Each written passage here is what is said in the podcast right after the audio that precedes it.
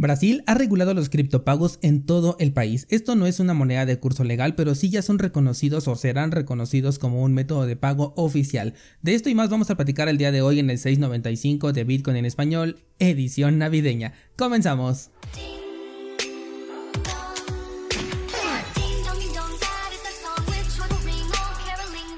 El precio de Bitcoin ha tenido un movimiento pues ligeramente interesante, subió hasta los 17.159 dólares al menos al momento en el que estoy grabando.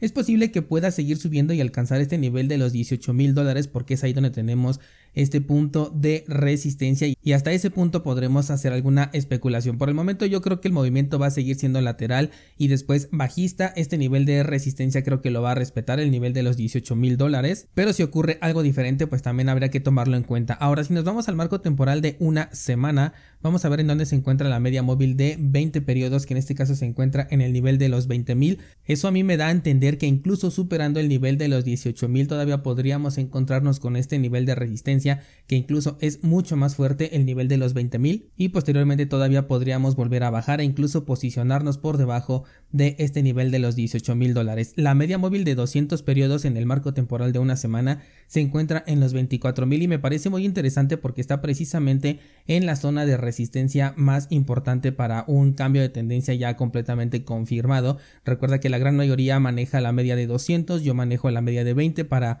tener un, aviso un poco más eh, temprano, pero cuando ya tenemos una doble confirmación, es decir, el nivel de resistencia de los 18, el nivel de la media móvil de 20 que está ahorita precisamente en los 20.000 y la media de 200 que está en los 24, ya nos daría una triple confirmación, pero a mí me gusta ir marcando estos puntos porque de esta manera podemos aprovecharlo desde antes y no hasta que llegue a los 24 donde ya podríamos obtener una ganancia considerable. Vamos a monitorear al mercado en los próximos días. Yo creo que todavía nos vamos a mantener de manera lateralizada, incluso todo este mes ya de diciembre y a lo mejor hasta el próximo año es donde ya comenzaríamos a ver un nuevo movimiento desde mi perspectiva hacia la baja y yo sigo esperándolo en el nivel de los 14 mil dólares que ya no le falta tanto. Ahora, antes de pasar a las noticias, quiero compartirte un par de preguntas o de casos que me hicieron llegar un par de descentralizados y que me parece importante compartir con ustedes.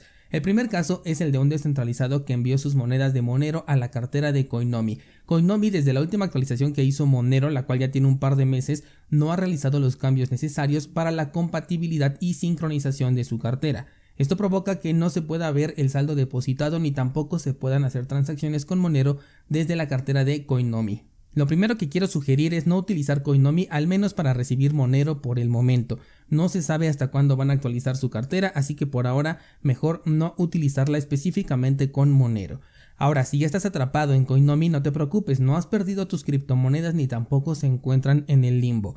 Recuerda que las criptos en realidad no se mueven de un lugar a otro, son un registro hecho en una base de datos distribuida a la que conocemos como blockchain. Las claves privadas a través de las semillas de recuperación nos dan la autorización para modificar ese registro que es lo que nosotros le llamamos una transacción. El software con el que tengas acceso a la blockchain es completamente independiente, bien puede ser la cartera de Monero oficial, la Key Wallet, una cartera en hardware que sea compatible, etc. Las palabras de recuperación deben de ser una forma estándar de acceder a tus fondos en la blockchain. Ahora, la realidad es que no es tan estándar como me gustaría, o sea que ciertas aplicaciones sí no van a ser compatibles, pero al menos hablando específicamente de Bitcoin y de Monero, las opciones existen y si no es una, pues es otra.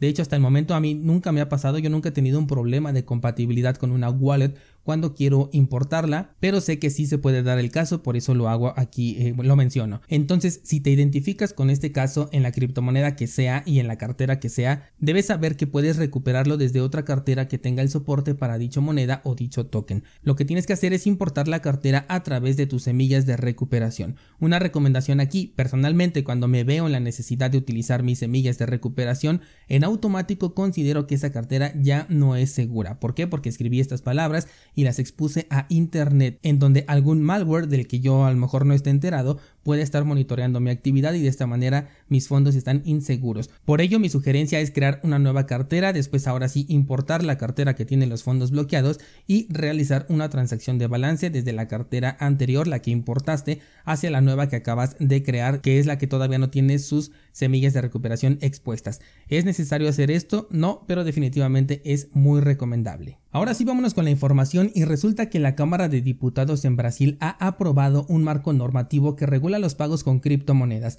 Esto no significa que sean ya consideradas como monedas de curso legal como ocurre por ejemplo en El Salvador, pero sí que ya están a nivel por ejemplo de las millas, las cuales se pueden utilizar para realizar pagos y estos están bajo la supervisión del Banco Central brasileño, me refiero a las millas, porque con las criptos aún no se determina quién estará supervisando la actividad. Lo que hace falta ahora es la firma del Ejecutivo para que esta ley pueda ser promulgada, pero ya fue aprobada por la Cámara de Diputados y entonces ya pueda ser puesta en práctica, lo cual se especula que será para este mismo año.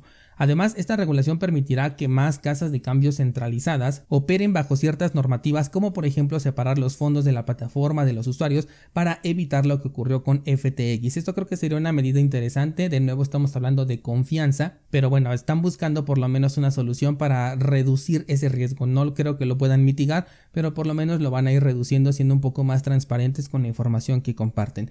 Este tipo de casos creo que lo vamos a ver más seguido, me refiero al de que vayan aceptando a las criptomonedas ya sea como métodos de pago, como moneda de curso legal, como lo que sea, debido a que ya es muy difícil ignorar que las criptomonedas ya son un método de pago que está cobrando cada vez más fuerza y que se pueden utilizar con su aprobación, sin su aprobación o a pesar de su aprobación. Lo que sí deben de considerar es qué activos van a aceptar, aunque creo que esto ya será decisión del negocio, empresa o institución que vaya a aceptar estos pagos, porque utilizar monedas de perritos o tokens pues podría terminar mal tanto para los usuarios como para las mismas empresas. No es lo mismo tener, por ejemplo, una depreciación en una criptomoneda como vamos a decir Ethereum a una depreciación en un Kiba Inu para poner un ejemplo eh, comparativo. De hecho, otra nota que encontré y que se relaciona mucho con esto es que Coinbase ya va a dejar de aceptar ciertas criptomonedas, me refiero a Coinbase Wallet. Entre ellas va a estar Bitcoin Cash, el que es todavía BCH, porque ya hay como tres Bitcoin Cash hasta donde me quedé. También Ripple, Ethereum Classic y Stellar Lumens.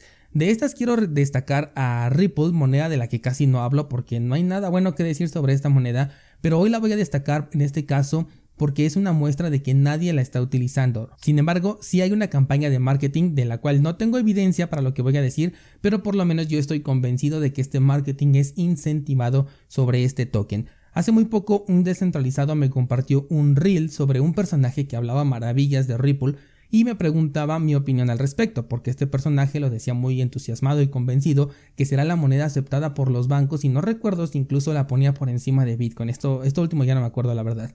El punto es que mi comentario al respecto fue que Ripple no es utilizada por absolutamente nadie más allá de los especuladores y de las personas que están detrás de este proyecto y también de los privilegiados que aquellos que hablan bien de Ripple pueden caer en tres tipos de, personas o de lugares. Aquellos que reciben un pago por hacerlo, los que tienen una inversión depreciada en la moneda y quieren salirse de ahí por lo cual necesitan que el precio suba, o bien los que realmente están convencidos de que un día los bancos van a regalar el poder de la creación del dinero y se lo van a entregar a una empresa privada como lo es en este caso Ripple Labs. No sé tú, pero a mí me parece completamente ilógico que los bancos centrales, la Reserva Federal o como se llame la institución en el país en donde estemos hablando renuncien de manera voluntaria al poder de creación de dinero indiscriminado y se lo entreguen sin ningún beneficio para ellos a una empresa privada. Lo digo porque pues precisamente ese es el objetivo que tiene Ripple, ser la moneda utilizada por los bancos y desde su salida ni un solo banco la ha utilizado.